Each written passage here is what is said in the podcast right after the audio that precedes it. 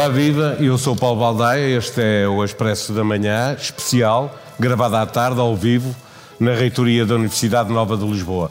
Primeira má notícia: o Presidente da República não está aqui para responder a Miguel Sousa Tavares, nem para falar das uh, uh, eleições que vão acontecer em 10 de março, mas obviamente que há muita coisa a acontecer no mundo e, e na Europa. O convite uh, foi feito para falarmos do que, do que podemos esperar de 2024 a nível global. Olhemos para a população mundial, atingimos os 8 mil milhões de pessoas no planeta, ou apenas para aqueles que estão em idade de votar, são cerca de 4 mil milhões de eleitores, nunca houve um ano como 2024. Nunca, como em 2024, tantas pessoas no mundo estiveram dependentes de resultados eleitorais, nunca tantos eleitores foram chamados às urnas em todos os continentes como serão em 2024. Mais de 2 mil milhões de eleitores. Estaremos a celebrar a democracia? Em certo sentido, sim, até porque ela chegou a mais países, mas este ano também se vota na Rússia e no Irão e não dizemos que é a democracia a funcionar. Pior, de uma forma global, para o cidadão médio, a qualidade da democracia já tinha em 2022 regressado aos níveis de 1986, a altura em que o Império Soviético ainda estava de pé e o apartheid se mantinha em vigor na África do Sul. O aviso é do Instituto Videm, da Universidade de Gotemburgo, que avalia a saúde das democracias de diferentes pontos de vista. 2023, deve lembrar-se, foi um ano em que continuou o declínio democrático. Em 2024 seremos novamente postos à prova. As presidenciais em Taiwan já na final da próxima semana, com um candidato pró-independência e pró-Estados Unidos e outro nacionalista que defende uma aproximação à China, lembram-nos que o centro do mundo é no Pacífico, onde as duas maiores potências jogam a liderança. Em novembro, são os Estados Unidos que escolhem novo presidente, digo novo, mas será um déjà vu, ou Joe Biden finta as sondagens, ou Donald Trump vence primeiro a justiça e depois as eleições. Se Trump regressar à Casa Branca, as réplicas do terremoto político norte-americano vão fazer sentir-se em todo o mundo. Há precisamente um mês, no Expresso da Manhã, o general Arnaud Moreira sugeria que Putin estava à espera que as eleições americanas lhe entregassem a Ucrânia numa bandeja de prata. O protecionismo de Trump e o movimento MAGA, Make America Great Again, são apenas mais um problema para a Europa. Sem crescimento económico, com uma inflação dispara na zona euro, taxas de juro altas para todos, a imigração entrou nas campanhas e tem feito crescer a extrema-direita nacionalista. Há europeias em junho e eleições nacionais em vários países da União ao longo do ano. A democracia saberá defender-se de si própria para antecipar algumas das coisas que 2024 pode trazer ao mundo, convidamos para este Expresso da Manhã Especial o mais experiente político português, Marcelo Rebelo de Sousa, Presidente da República. O Expresso da Manhã tem o patrocínio do BPI. Com as soluções de crédito pessoal BPI, paga sempre a mesma prestação. Faça uma simulação em bancobpi.pt. Banco BPI SA, registado junto do Banco de Portugal, sob o número 10. Viva Presidente, muito obrigado, obrigado por ter aceitado este convite. Eh, eh, já vimos para a Europa, onde vamos passar grande parte desta, desta nossa conversa. Comecemos por espreitar o olho do furacão. Eh, o regresso de Donald Trump à Casa Branca a confirmar-se será o fator mais disruptivo da geopolítica e da economia global? Ora bom, em primeiro lugar, queria agradecer o convite, queria cumprimentar Francisco Pinto Balsemão, o Expresso, estes eh, anos longos tão importantes para a democracia em Portugal? E a resposta é claro. A escolha entre bom, a escolha entre o presidente atual e o presidente anterior. Mas o presidente anterior significa o quê? Para podermos tratar vários assuntos, serei breve. Significa naturalmente uma boa notícia para a Federação Russa e para o presidente Putin.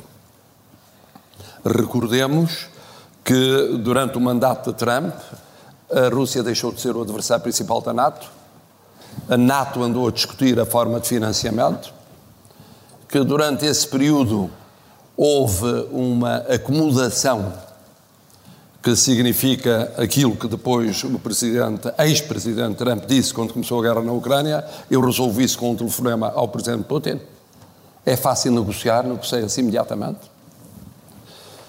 Do outro lado, sabemos que uma posição em relação à União Europeia é de confronto.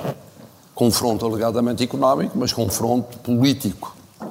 E confronto em relação a sistemas políticos europeus, já não só a políticos europeus. Recordemos que o Presidente Trump significou protecionismo, isolacionismo, anti-multilateralismo, anti-organizações internacionais, anti-Nações Unidas, anti-Acordo de Paris, anti-prioridade das alterações climáticas, anti todas as questões fundamentais das migrações aos problemas de desenvolvimento sustentável, foi a sua posição sistemática. Ganhando não vai mudar, vai repetir. Recordemos que em relação à China usou um tom forte do ponto de vista vocal, mas pouco efetivo na prática. Recordemos a maneira como apoiou estilos, movimentos e forças na Latinoamérica, na Europa, já não digo em continentes que lhe foram praticamente indiferentes, como o africano Sim. ou como o asiático, e portanto teremos a noção exata, juntando ao seu estilo próprio aquilo que direto ou indiretamente apoiou e que se multiplicou nos anos seguintes e foi chamado muitas vezes de populista. Tinha antecedentes em partidos de contestação, mas ganhou uma expressão brutal. Recordemos a atitude, no mínimo, passiva em relação à invasão do Capitólio.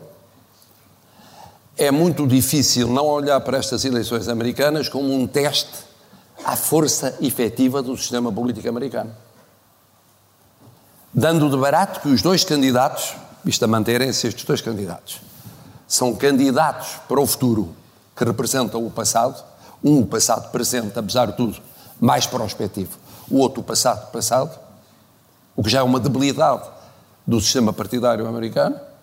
Agora, se para além dessa debilidade há um regresso ao passado, com tudo o que isso significa, vou dar outro exemplo, é evidente que no conflito do Médio Oriente, mais Presidente Trump significa mais apoio à radicalização daquilo que tem sido o comportamento recente no, sentido de não haver dois Estados, um palestiniano ao lado do israelita. Esta guerra também não deixa espaço para isso no imediato, não é? é bom, na guerra, todos os dias, eh, eu disse isso quando houve, eu condenei o ataque do Hamas, mas disse, isto é a abertura de um período que vai dar um argumento que pode tornar-se decisivo para nunca haver um Estado palestiniano.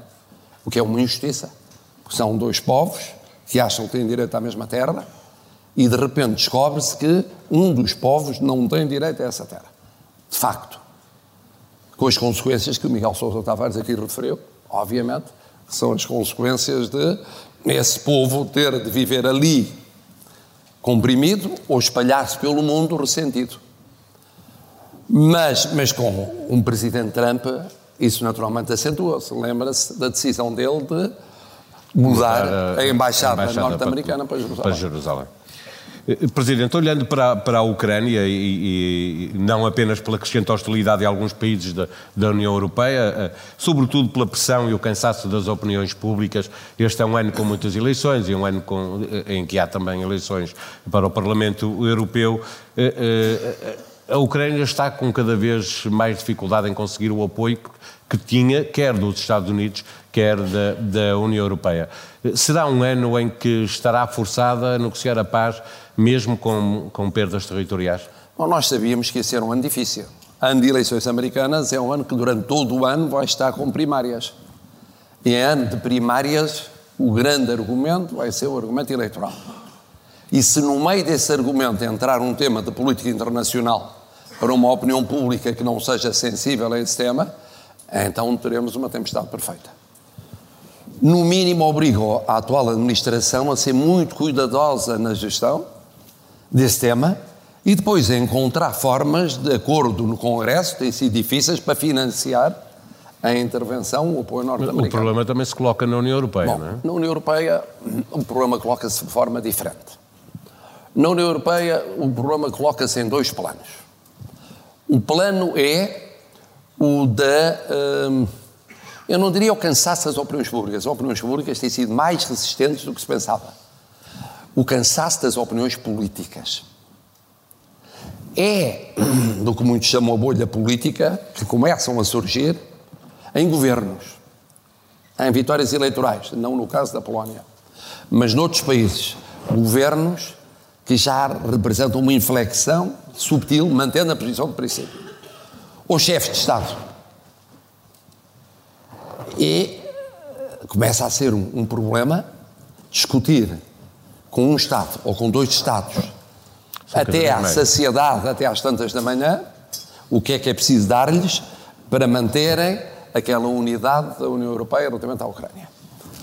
Mas depois há um outro problema, que é o seguinte: é que uh, a contraofensiva ucraniana tinha um determinado timing e tem um determinado timing. A posição russa é mais simples, é esperar pelas eleições americanas. Tem ou não tem condições para esperar pelas, pelas eleições americanas? ponto de vista económico, tem. Tem. Encontrou modos de viver com a China, de um lado, e de forma menos nítida com a Índia, que lhe permite vender aquilo que tem, que é realmente matérias-primas, permite não atingir para já o que era mais sensível, que é a mão de obra para o desenvolvimento económico russo, não atinge as áreas mais populosas e mais europeizadas, eh, mesmo nas mobilizações consecutivas, e vai mantendo um status quo de equilíbrio, recupera na capacidade de, de produção de armamento e, portanto, vai aguentando. Vai aguentando à espera do que se passar nos Estados Unidos da América. E à espera do desgaste nos sistemas políticos europeus. Porque, entretanto, o que se passa, mas isso falaremos da Europa a seguir, é que os sistemas políticos europeus estão muito fracos. Estão fracos. A fraqueza não se viu na Ucrânia porque era um tema muito sensível, muito próximo, muito instante. Mas há um outro domínio em que não se vê neste momento, mas vai ser um debate mais longo do que se pensa, chamado alargamento. Porque ao alargamento da Ucrânia ficou acoplada a Moldova e a Geórgia, mas depois também os Balcãs Ocidentais. E todos têm a noção que um debate sobre este tema implica modificações estruturais na União Europeia. E há países, a começar em países do leste, e é por aí que haverá mais problemas, que não querem abdicar do seu direito de veto nas decisões por unanimidade. Que não querem fazer alterações muito sensíveis, supondo que elas são fáceis de fazer sem tratados, porque com tratados haveria referendos a votar, e, portanto, começa a falar-se de 2030 para um alargamento que é premente, e já se diz não. Importante, importante é o, próprio, o próximo quadro económico financeiro, que vai até 32. 32 é uma eternidade. 32 por um período. Eh, e por um país, e por uma situação, e por uma área da Europa que está em guerra, é falar do além. Ora, bom, isto tudo somado explica talvez porque é que o presidente da Ucrânia fez agora uma ligeira inflexão do discurso, em que falou, e certamente, como diriam os franceses, à contre-cœur, em haver o apoio dos aliados para preparar um processo credível para uma paz futura ou negociações futuras. Porque ele tem, entre outros problemas, o problema do, da marcação das eleições. não, não manter o calendário é? eleitoral tal como está previsto. Portanto, não se vê na Europa a divisão que há no Médio Oriente, aí disse o Miguel Sousa Tavares, disse muito bem, aí a divisão foi patente e é clara, e não se vê como possa ser ultrapassada.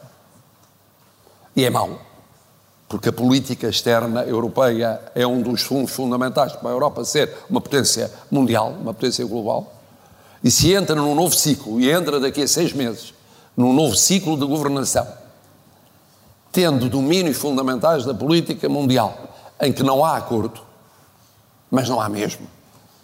Isso é uma fragilidade. Mas depois há a fragilidade dos sistemas políticos europeus, que tem muito a ver com o trampismo, embora tenha muito a ver com as debilidades, por um lado, já aqui apontadas, que é a dificuldade da democracia se ajustar às transformações científicas, tecnológicas, políticas, económicas e sociais, é uma democracia concebida para ser representativa. Depois passou a participativa.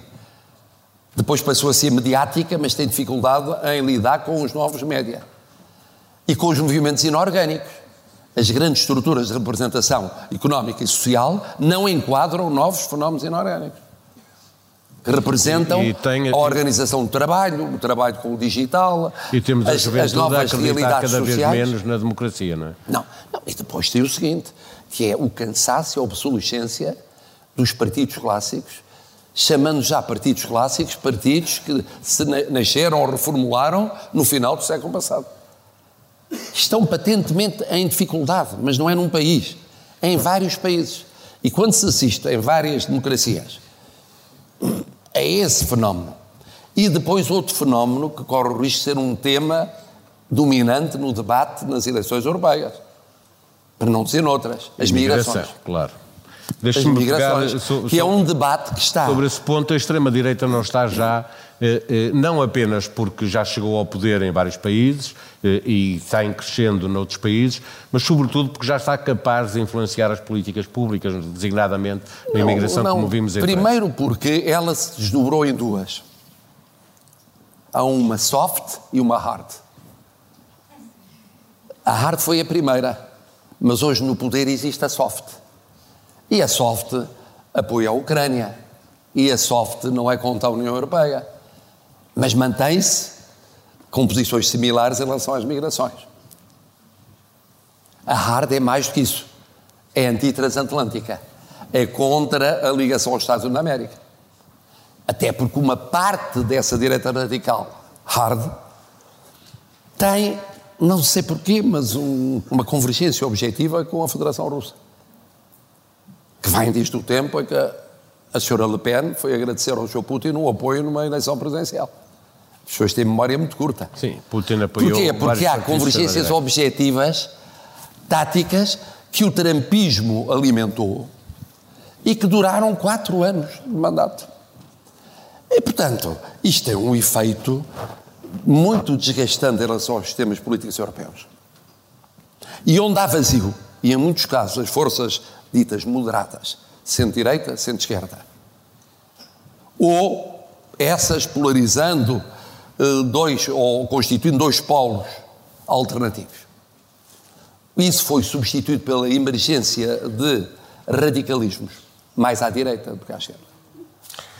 Esse, esse, esses radicalismos passam a criar situações de tripolarização de quatro polos, de diferentes polos, ajustamentos diversos.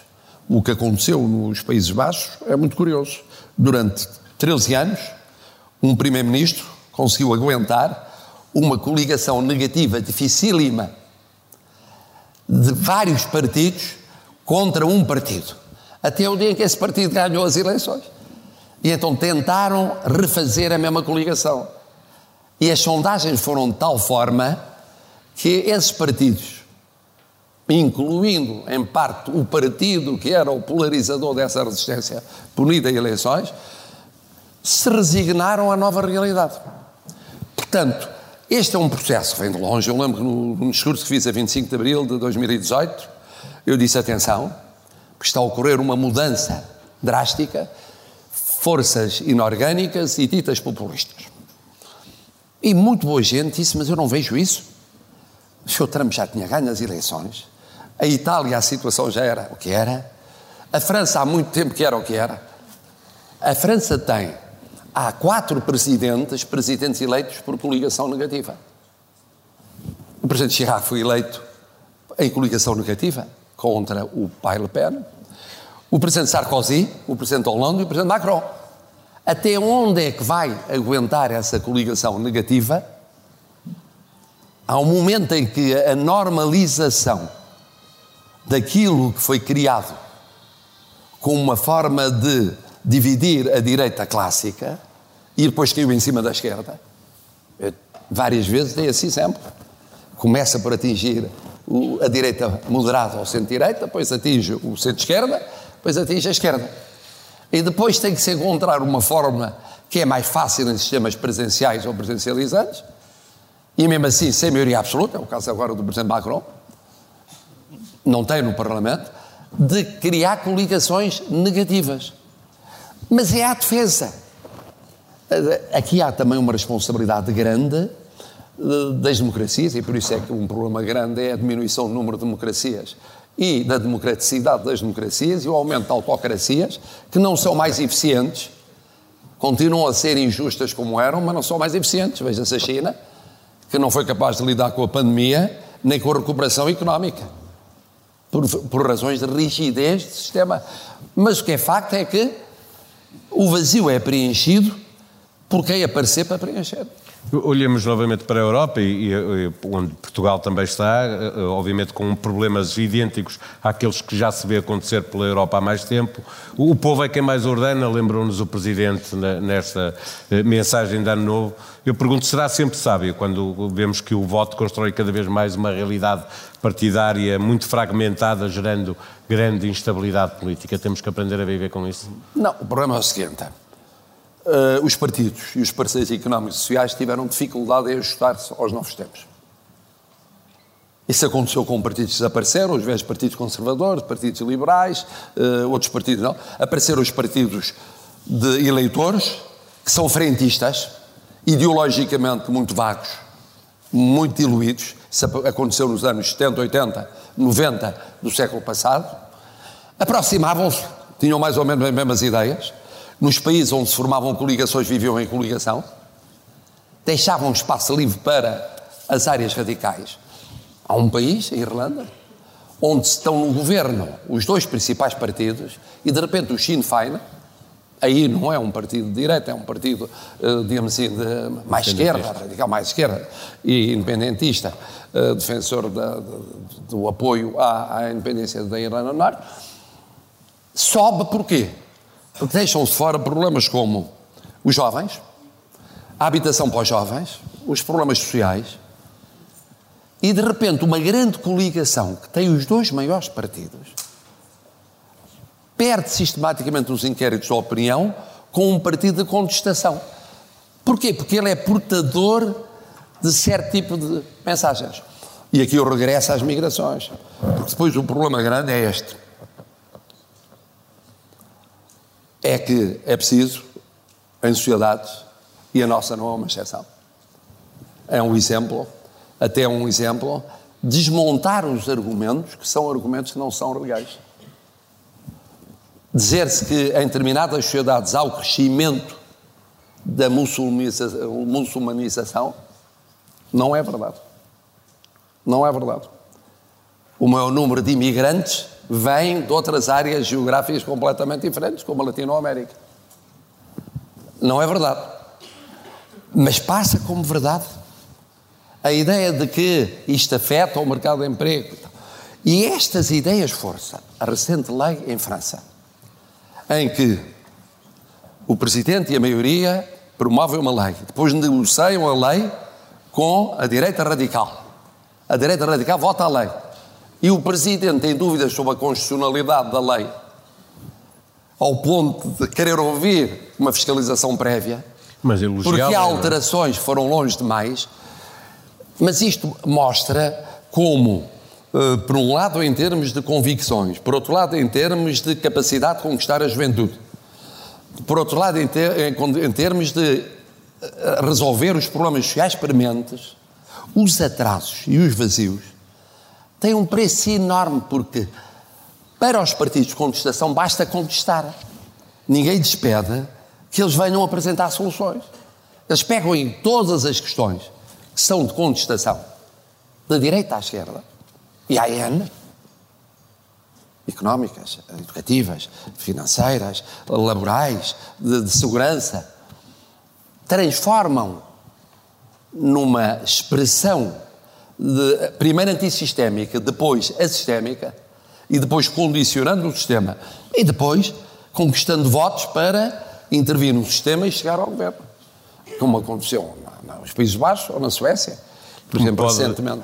Como pode acontecer por cá. Perguntar-lhe se, olhando para o compromisso que, que, deve existir com o projeto europeu, de que temos estado a falar, e de que a política de imigração eh, até por aquilo que aconteceu em França, é um bom exemplo. Eh, é um compromisso que o Sr. Presidente gostava de ver assumido por quem quer que venha a estar em condições de governar, seja à esquerda, seja à direita, com partidos que tenham eh, eh, menos, que se revejam menos neste projeto europeu humanista. Gostaria de ver isso de alguma forma. É uma forma subtil de falar da política interna. É, Bom, mas, é, estamos mesmo a acabar. Não, eu aqui chamaria a atenção para o seguinte. Bom, primeiro lugar, que há só para ver, às vezes, como a União Europeia também é muito lenta. Foi recentemente aprovado um plano que foi concebido no tempo em que era comissário António Vitorino sobre refugiados e imigrantes. Quer dizer, demorou a chegar-se a um acordo minimalista, nem sei quantos anos, mas certamente mais de uma década. Bem, mais de uma década, perto de duas décadas. É minimalista e não é provado que seja efetivamente aplicado. É, portanto, aqui é, vai ser um tema central, entre outros, nas eleições europeias, e é um tema que é central, em geral, nas eleições. Um parente só, porque há pouco já o disse indiretamente, no caso português, sem que se possa dizer sequer que haja problemas que existem noutros países, com a expressão de outros países, em termos de dimensão numérica de proporção, de percentagem e de efeitos económicos e sociais. Mas o que é facto, o que interessa é a narrativa que passa. E se a narrativa for uma narrativa que é uma narrativa que maximiza esses fatores de contestação, pois aí é impossível, penso eu, às forças políticas que aceitam o projeto europeu não colocarem como um dos temas desse projeto europeu, entre outros, também esse tema. Parece-me evidente. A menos que o debate se traduza na ausência de temas. E na ausência de temas relevantes, fundamentais para o futuro da Europa. Até porque a campanha eleitoral eh, para as legislativas logo a seguir cola-se eh, para o Parlamento Europeu. Portanto, esse, há uma série de temas que terão que, que estar em campanha nos próximos, em debate nos próximos tempos. A, questão é muito simples, é querer fazer o debate. Porque nós nem notamos o tempo que já passou e o que passa relativamente a certas decisões. E um dia descobrimos que se está em cima das eleições europeias, ou está em cima de qualquer eleição, e temas fundamentais não foram debatidos. E isso, isso não é bom, não é bom para a Europa, porque é fácil criar narrativas em torno de um tema, ou dois temas, ou três temas, com os clássicos partidos europeus à defesa. Sistematicamente à defesa. Ou discutir a repartição do poder, ou discutir a gestão do poder, mas não projetos de futuro. Inclua aí a juventude. Esse é outro grande desafio europeu. É realmente mobilizar a juventude. Porque a juventude estava mobilizada para a Europa em tantos países, e daí os sucessivos alargamentos, porque acreditava que isso era uma mudança decisiva na vida das suas sociedades. E foi. E foi. Mas tendo sido, achou-se que era tão óbvio, tão óbvio, tão óbvio, onde foi, que deixou de se falar nisso. E foi, em tantos países da Europa de Leste, foi uma diferença significativa está adquirida, deu uma, um crescimento económico, deu uma mudança em termos económicos e, no entanto, o sistema político democrático, em alguns aspectos, em alguns casos, não tem beneficiado com isso. Porque não é o que aconteceu agora na Polónia, honra seja feita, porque foi feita uma coligação negativa. É sempre mais fácil fazer coligações negativas do que positivas. Bom, uma coligação negativa que realmente no fundo, tinham uma ideia europeia. A Polónia tem eleições locais ainda este ano. Veremos se não há um revés outra vez, não é? Estar, estar. Mas é um país fundamental, mostram... porque não esqueçamos outra questão. E falou nisso ao de leve, eu queria referir a essas duas outras questões. A primeira é o crescimento da Europa. Uma das razões. Porque é fácil haver contestação a sistémica ou antissistémica, é que parecia que a saída da pandemia e a traduzir-se em crescimento. Cai a guerra da Ucrânia e, de facto, tem um efeito demolidor por causa da inflação em termos do que se esperava de crescimento. Médio Oriente menos, mas também não facilitou. Mas, sobretudo, o que está a passar em economias poderosas, o caso da economia alemã, é que está a aumentar outra vez a inflação. Estava a ver os últimos números, não é? o que é o segundo problema perigoso, imaginam, aumentar a inflação numa série de países. Por acaso Portugal é uma única exceção, das poucas exceções em que o que se prevê para dezembro é diminuir a inflação, mas nos outros, embora ligeiramente, em vários deles aumenta a inflação, e na Alemanha é mais do que ligeiramente, estamos nos 3,8 para alemão, é muito.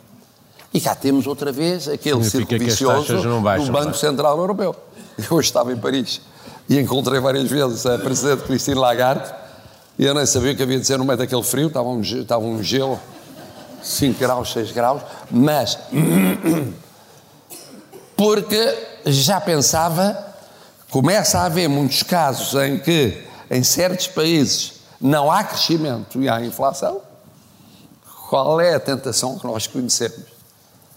É parar tudo aquilo que significa aquela pequena mudança que houve. Mas muito importante é o crescimento. E a Alemanha é aí muito importante. Nós pensamos na França por causa do problema político da gestão da França, que é crónico. O mal de existir que têm os franceses em relação aos próprios.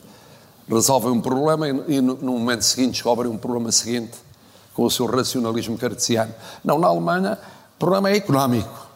E o problema económico é que a Alemanha, em parte, levou indiretamente com as sanções em cima, por causa da dependência energética. Depois, tem uma proximidade muito grande, realmente, do, do cenário das operações, e está numa Europa em que no futuro haverá uma nova realidade. Correndo tudo bem, deixa de haver uma grande economia a leste da Europa, passa a haver várias. Para já duas, Alemanha e a Polónia. Inclua-se a Ucrânia depois da recuperação, passa a haver três. Numa Europa que terá o centro de gravidade mais a leste do que tinha antes de nós entrarmos ou, depois, ou quando entramos. Tudo isto é uma reflexão muito profunda a fazer e por isso também este ano é importante olhar para as eleições na antiga Alemanha de leste, porque aí se verá se a direita radical A direita radical já é o segundo maior partido em sondagens na Alemanha, não é? Está bem, mas vamos ver. Na sondagem das sondagens que é a eleição, o que é, o que, é que se passa? Não Portanto, é um ano, É um ano, de facto, em que todas estas realidades podem ter efeitos de aceleração ou disruptivos ou, ou intranquilizantes para sistemas que já vêm de trás frágeis. Podem disfarçar durante um tempo. Com paciência, muita paciência e, e bons entendimentos, pode-se aguentar uma década ou perto disso eh, mesmo com sistemas em que já é visível haver fragilidades. Mas, mas em, em, países em que essas fragilidades vêm de longe, eu dei o exemplo francês, na eleição de presidentes com coligações negativas, vem de décadas, podia dar o italiano. O italiano pode estar em véspera de uma reforma constitucional em que o presidente deixa de ser relevante, há uma eleição direta do primeiro-ministro, há uma majoração mais intensa do que a majoração que existe, por exemplo, na Grécia, que permite ficar com uma posição muito forte no Congresso italiano, no Parlamento italiano. É uma reforma constitucional que tem hoje maioria parlamentar para poder ser feita e que, se for a referendo, pode ser referendada. Isto é, eh, tem muito mérito e por isso é que é simbólico hoje estarmos evocado Lora, que foi um homem contra a corrente do tempo, aguentou o diálogo com o Reino Unido, fez os alargamentos, nomeadamente vemos-lhe muito o alargamento português, foi a grandes países que eram contra, o nosso e o espanhol. O aprofundamento, a moeda única, tudo na base do voluntarismo, do voluntarismo. Do voluntarismo. Ao mesmo tempo com a Europa social, que essa é outra componente muito importante, a Europa não se esquecer dessa componente social. Uh, portanto, é um ano de, de, realmente muitos desafios, mas são acumulados ao longo de muitos anos ou décadas. Não é a Europa que temos, não é aquela que desejamos, com certeza. Eu agradeço ao Presidente da República, Marcelo Rebelo de Sousa, a disponibilidade por, para ter estado connosco, antecipando o que nos pode trazer 2024 a nível global. Fecho este Expresso da Manhã, como sempre, com uma sugestão, neste caso é também um anúncio, o regresso de Francisco Pinto Balsemão aos podcasts. Já na sexta-feira, dia 12, a próxima vaga é um podcast sobre a evolução e o impacto da inteligência artificial em diversas áreas, da geopolítica à segurança nacional, da medicina ao ensino, da arte à ética e à religião, o que já está a mudar na nossa vida por causa disto. Arlindo Oliveira é o consultor científico deste projeto, estará com Miguel Poiás Maduro no primeiro episódio. A próxima vaga, 11 episódios, a partir do dia 12, Francisco Pinto Balsemão, de regresso aos podcasts. A sonoplastia é sempre de Salomé Rita, João Martins ou João Luís Amorim.